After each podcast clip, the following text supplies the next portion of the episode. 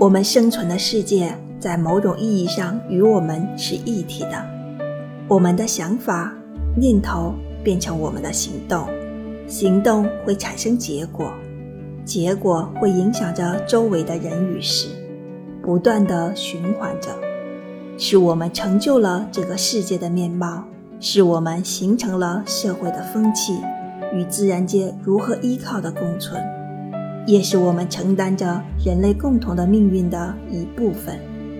善待他人与善待自己同样重要。